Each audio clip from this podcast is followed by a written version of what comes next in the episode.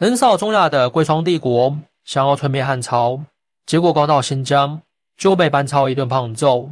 公元九十年，贵霜帝国父王谢率七万大军越过帕米尔高原，并攻打汉朝。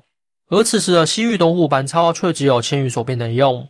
面对巨大的劣势，班超命人坚壁清野，与敌人打起消耗战。那么，这场七万人、一千人的战争，最后结果如何？贵霜帝国为何又要千里迢迢的攻打汉朝呢？贵霜帝国想必大部分人都十分陌生，甚至根本没有半点印象。即使是我们的教科书，对贵霜帝国也是一笔带过。那么，这个国家是否是一个虚有其表的小国呢？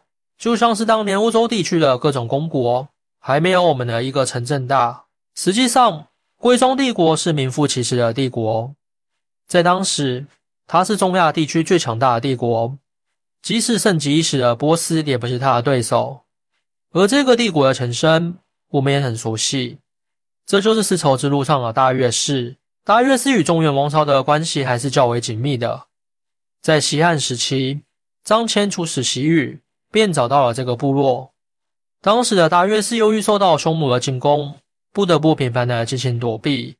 好在丝绸之路搭建后。大月氏得到了西汉王朝的庇护，才逐渐安稳下来。可远水解不了近渴。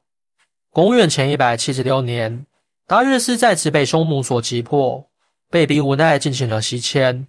好在西迁过程中，大月氏没有再遇到强大的敌人，反而遇到了不少弱小的部落。凭借着蚕食这些弱小部落，大月氏最终定居到了中亚阿姆河流一带，并逐渐发展壮大。成为了贵霜帝国。公元一世纪中期，贵霜帝国统治了整个阿姆河西尔河流域，是当时亚欧地区的四大帝国之一，其实力非常强悍。此时别说是匈奴了，就连强大的汉朝东汉也不被他们放在眼里。盲目自大所带来的欲望，终究会使人灭亡。即使是一个国家，也不例外。由于在中亚地区定居后，贵霜帝国几乎没有再接触过东汉。这让他们渐渐有了一种错觉，那就是曾经强大的汉朝好像也没有那么强大。于是贵商帝国就决定试试东汉的深浅。为了师出有名，贵商帝国还象征性的向东汉提出了联姻的请求。如果联姻顺利，两个大国之间关系紧密，对贵商帝国的发展也是一件好事。如果联姻被拒绝，贵商帝国也可以用这件事当做借口。对东汉发动进攻，汉朝的强盛以及对周边国家的威慑力是后世难以想象的。即使是强大的唐朝、明朝，也无法达到汉朝当年的高度。对于汉朝来说，像大月氏这样上不了台面的蛮族部落，竟然敢向东汉皇帝提出联姻请求，这简直是大不敬。别说是联姻了，就算向东汉请求臣服，东汉估计都需要考虑掉不掉价。不过，求亲这件事都没有呈到东汉的皇帝面前，就被当时驻守西域的班超给直接回绝了。因为班超认为贵宗帝国的联姻要求连上报给皇帝的资格都没有，这种做法直接惹怒了贵霜帝国，或者说正中下怀。于是，贵商国王命令父王谢率领七万大军向汉朝发动了进攻，但他们的美梦注定是要破灭了。因为这场战斗同样没有上报给汉朝皇帝请求支援，班超仅凭借自己的战术，直接就化解了这场战争。那么班超是怎么做的呢？贵霜帝国的前身是大月氏，也就是游牧民族，因此在建立帝国后，依旧保留了很多部落时期的观念。就拿战争来说，贵霜帝国几乎所有的部队几乎都是清一色的骑兵，这点和后来的蒙古十分相似。这种兵种配置也就意味着他们对攻城战几乎没有什么办法。详情可以参考宋朝时期襄阳城阻挡蒙古大军的战斗。接下来就是一场值得被学习的战斗了。此时贵霜帝国的齐万大军即将兵临城下，而反观常年驻守西域的班超，此时手里能够快速调动的兵力不足一千人。这一千人想要对抗齐万大军，无异于痴人说梦。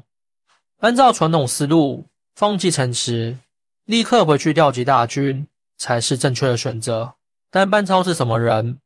这可是打败了匈奴，足以媲美卫青或屈兵的战神。班超发现敌人虽然看似准备充分，但却忽略了一个最大的问题——补给。龟松帝国和汉朝之间的路程基本上都是荒山野岭，没有任何可以补给的地方。再加上长途奔袭，龟松帝国的七万大军其实战斗力要降低不少，并且很难持久作战。于是班超立刻展开坚壁清野的政策，将城墙外扫荡一空。接着在龟松帝国的大军到来后，说什么也不出城应战，只打防御战。